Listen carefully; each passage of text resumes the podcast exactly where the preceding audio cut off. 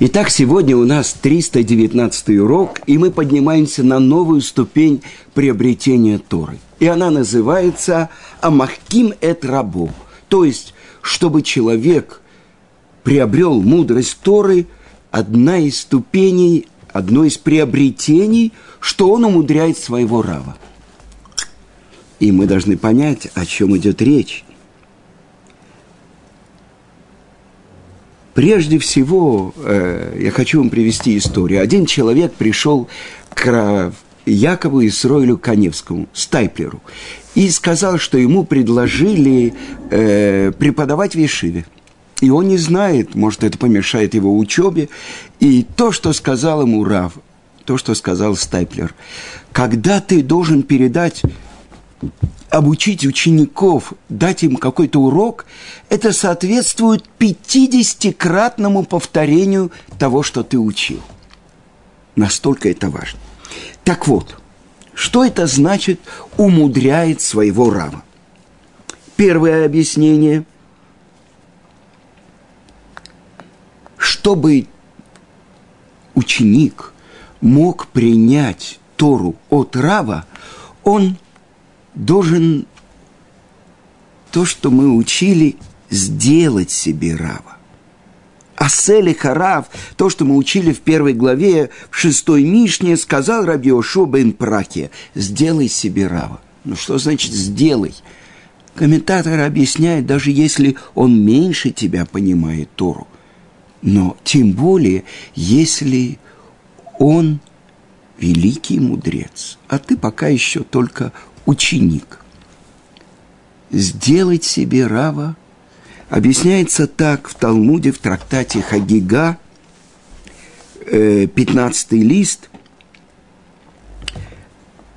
Э, сказано так, что если губы Коина передают понимание, тогда проси Тору из его уст, потому что он ангел – всесильного воинства. То есть Рав должен быть в твоих глазах как ангел. Тогда ты можешь просить из его уст Тору. А что это значит умудрить Рава? И это то, что написано,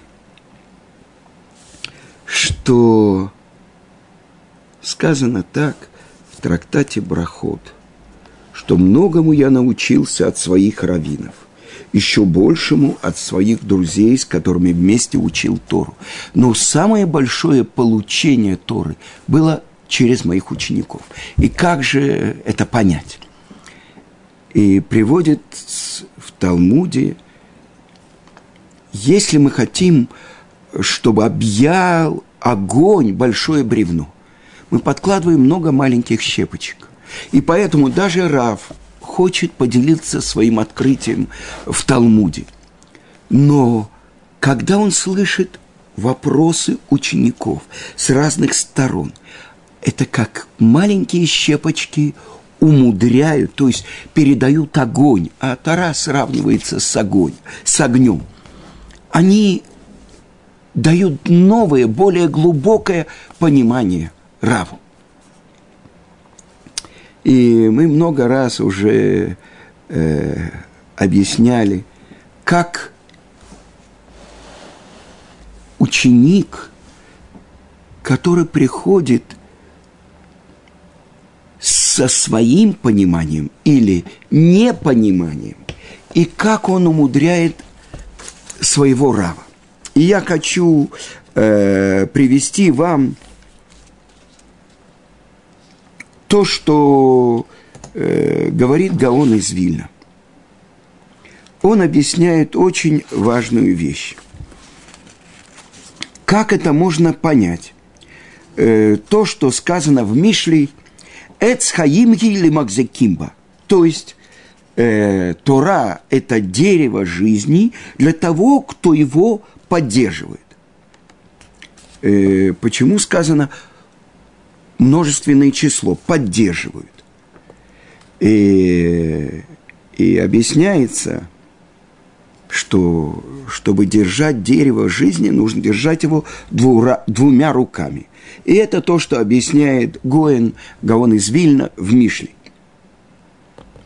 Тора, она дерево жизни.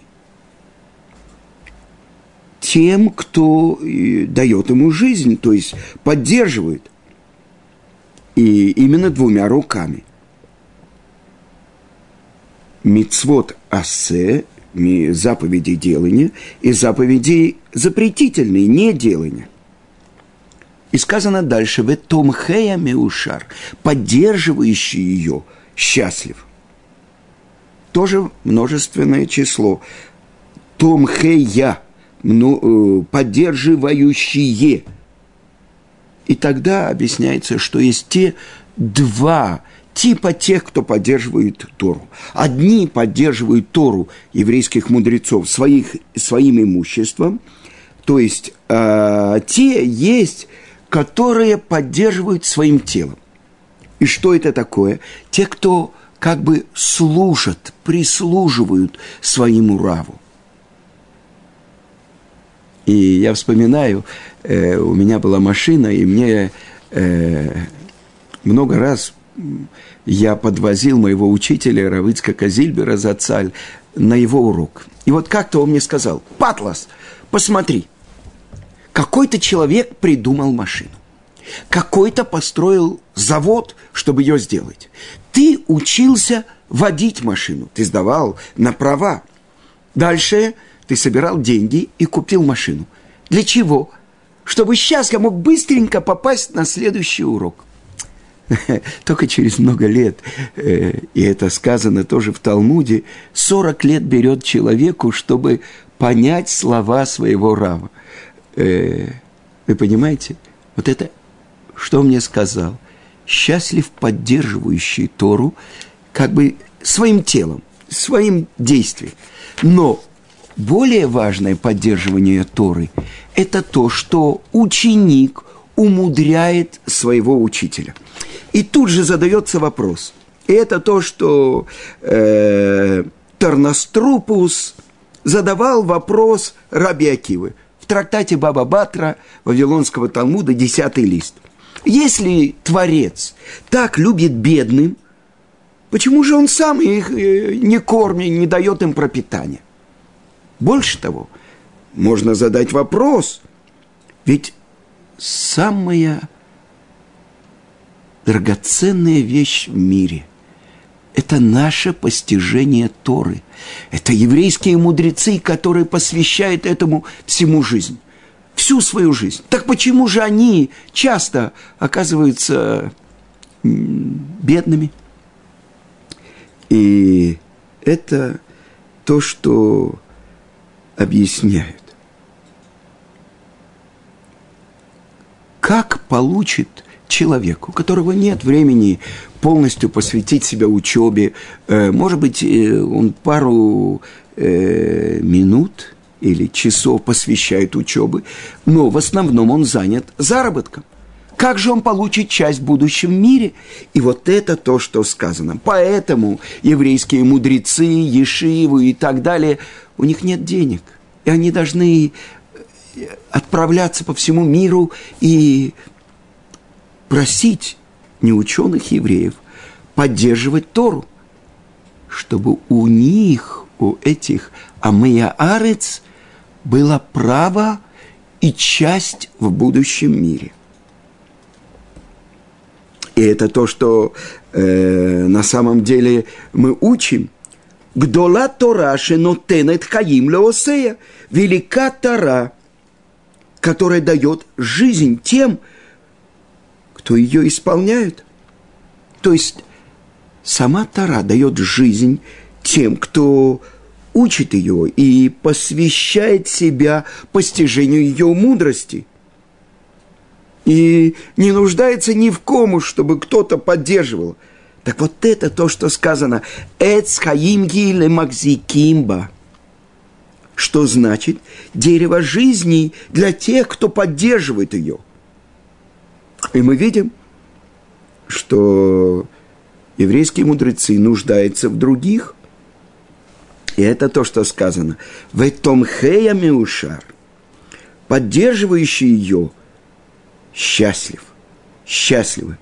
Я как-то на уроке в Ешиве Торат Хаим сказал, что делать? У нас нет денег, чтобы поддерживать Тору. Так что нам остается делать? Только учить.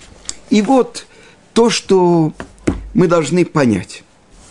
Как ученик увеличивает мудрость своего учителя. И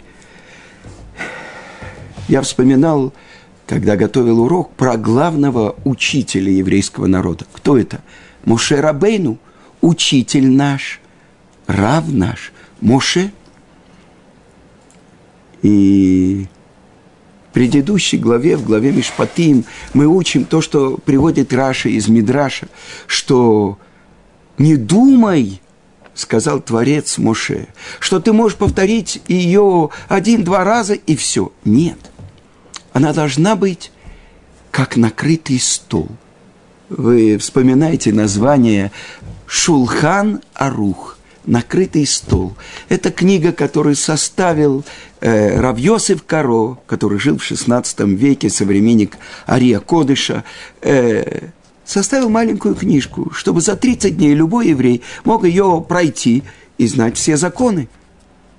И сколько написано на нее комментариев и так далее, это взято из этого мидраж. То, что объясняет Творец Муше. Нет, ты должен ее так передать, чтобы это уж был накрытый стол, и чтобы пришли ученики и только взяли и поели и выпили. Так главным равом всего еврейского народа до сегодняшнего дня. Это Моше Рабейну. А кто же главный ученик, который умудряет своего рава? Это Иошо бен Нун.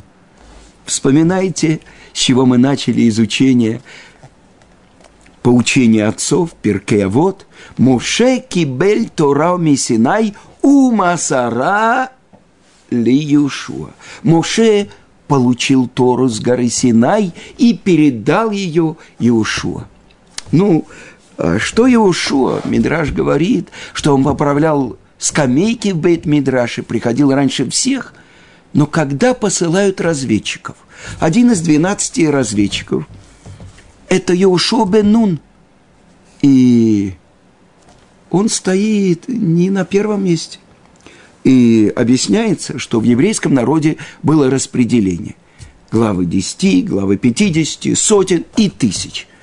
Главой какой группы людей он был, когда его посылают, чтобы высмотреть землю среди 12 разведчиков?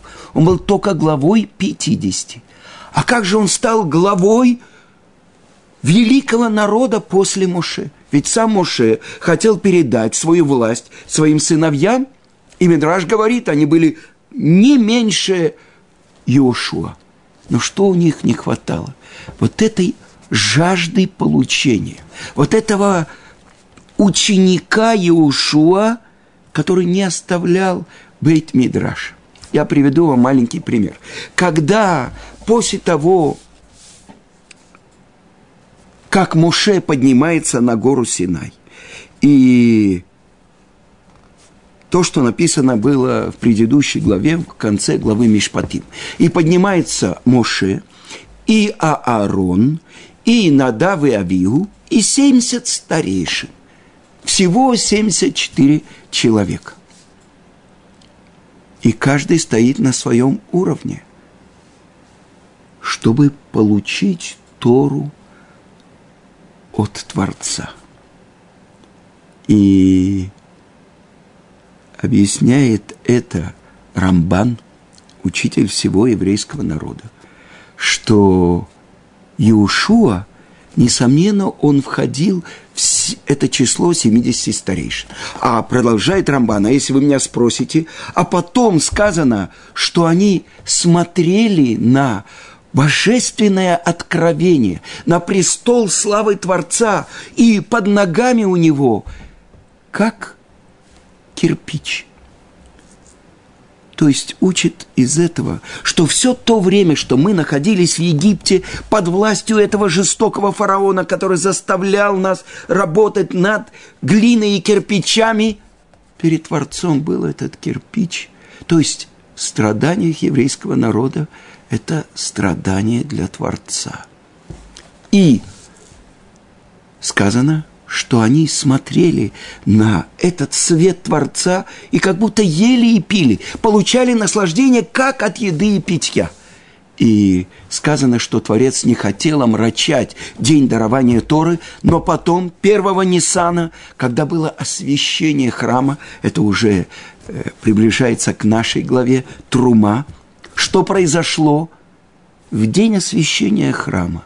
Надав и Абигу, два самых выдающихся Коина, сыновья Аарона, они сделали вывод сам, сами. Они не спросили у своего учителя. Мы сейчас изучаем, что умудряет своего учителя. Они не спросили его, что ведь без того, чтобы принести земной огонь, невозможно, чтобы спустился огонь с неба, а ведь этого ждал еврейский народ, когда на внешний жертвенник приносят части жертвы, ждут, чтобы спустился огонь с неба. Так вот, что они сделали? Они взяли лопаточки и на них положили благовония. И объясняется, что из святого святых вышел огонь, и он объял пламенем эти воскурения, то есть благовония, которые принесли Надавы Авиху, и вышли две ниточки огня и вошли в ноздри и Надава, и Авиху, и они умерли. Все внутри их было сожжено, но потом именно этот огонь продолжил и опустился на внешний жертвенник и съел эти жертвы. Одно из объяснений, почему они получили эту смерть, потому что они не спросили своего учителя Моше. И в этом как бы прерывается передача Торы. Ведь вся Тора получена с горы Синай. Моше принял Тору с горы Синай – и передал ее полностью Иошуа, который был самым большим получателем. И сказали наши мудрецы, лицо Моше, как лицо солнца, а лицо Иошуа, как лицо луны.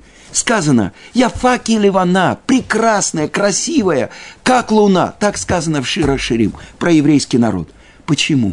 У Луны нет своего света. Она только отражение света от Солнца. И сказано, что когда Моше поднимается и 40 дней находится там, на горе Синай, хлеба не ел, воды не пил,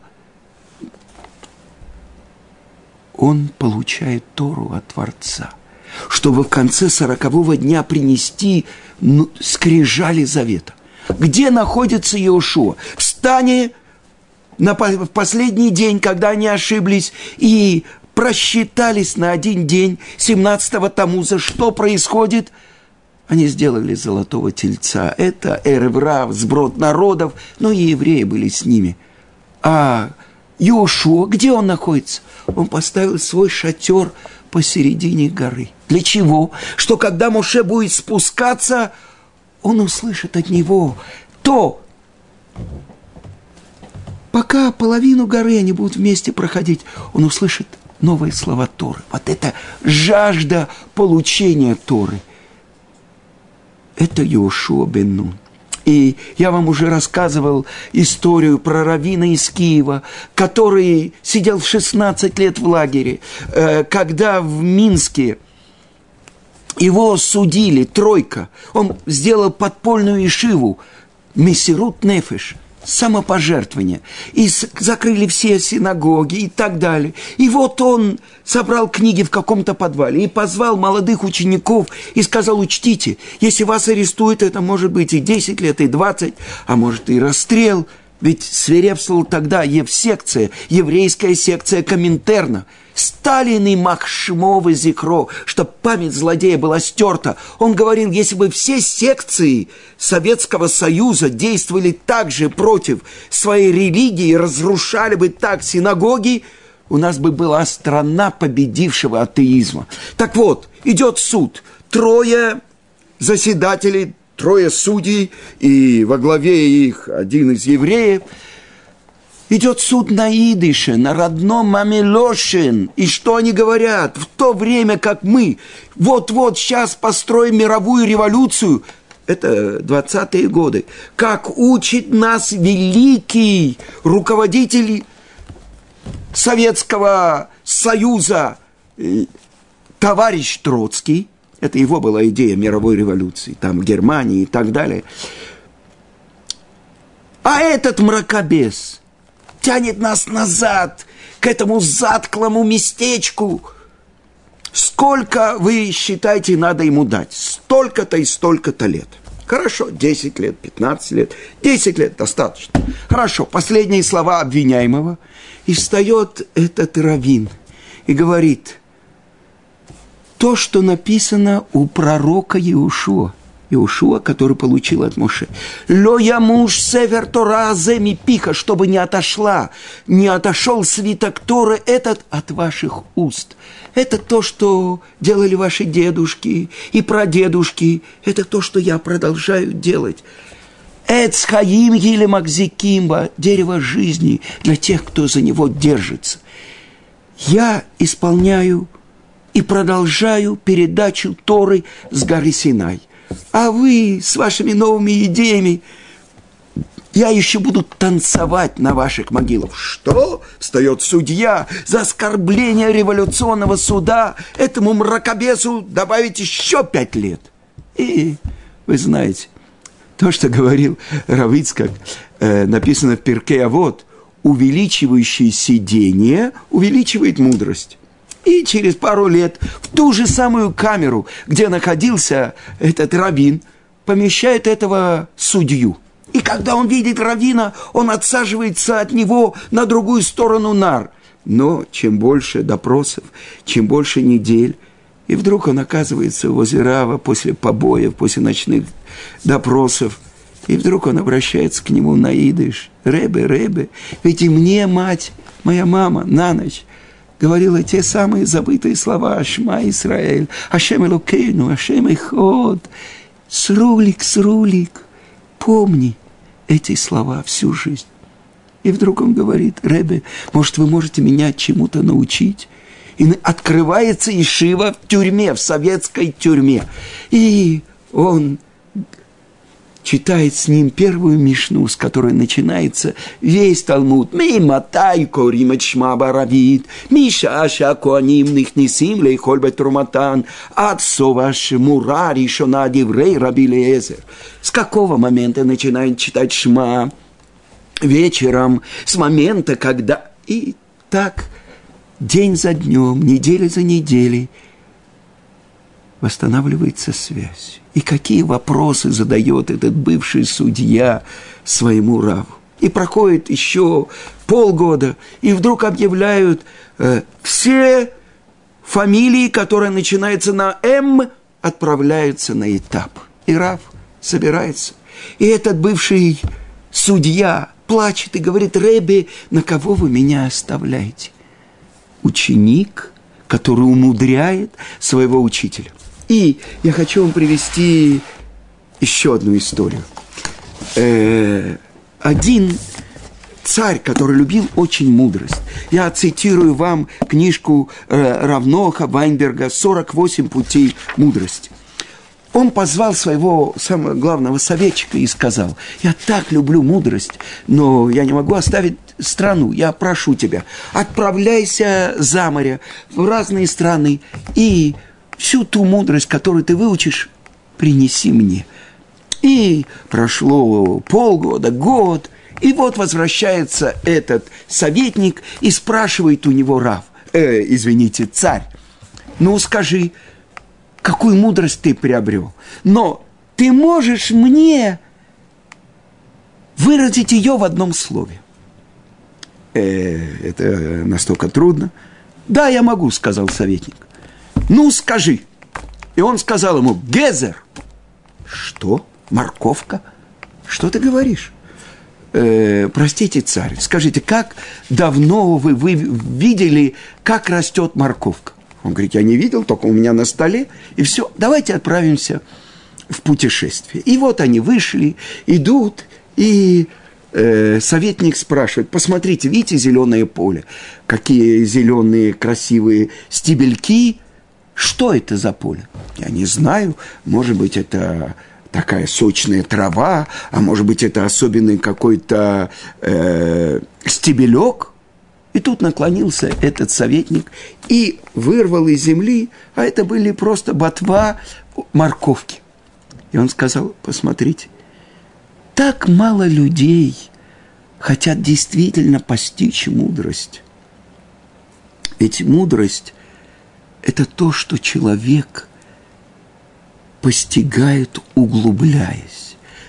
Поверхностный взгляд, люди, которые смотрят э, внешне, они видят, ну что, зеленая трава. А главный плод, он находится глубоко в земле. И это то, что объясняют наши мудрецы, как человек должен любить мудрость, чтобы ему не давала покоя, и чтобы эн байшан ламат ломед. Нет, кто-то стесняется, он не может учиться. Его настолько он любит эту мудрость, что он задает вопросы, и этим он умудряет своего учителя. И последнее. Я хочу привести вам историю про величайшего каббалиста Раби Шалама Шараби, который э, приехал в Израиль, причем он не ехал, он шел пешком из Йемена. И когда он оказался в Иерусалиме, он был молодой человек, может, ему было 18-19 лет, но уже в Йемене он постиг очень большие тайны Торы и Кабалы. И вот он устроился э, уборщиком в Ешиву, которая была в Иерусалиме, Ешива каббалистов, Бейткель. И как-то Рош Ешивы давал урок. Э, Равгадалия Хаюн. И э, они учили главную книгу по Кабале – э, которая называется Эцхаим, который записал Равхаим Виталь со слов своего великого учителя Аризеля. И вот они нашли, э, дошли до одного места, которое было очень трудно главе Ишивы. И все ответы, которые давали ему ученики, его не устраивали.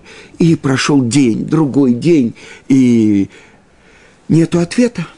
И вдруг приходит утром глава Ишивы, э, Равгадалия Хаюн и открывает э, том Эца Хаим, и вдруг там маленькая записочка, в которой изложен ответ на этот трудный вопрос.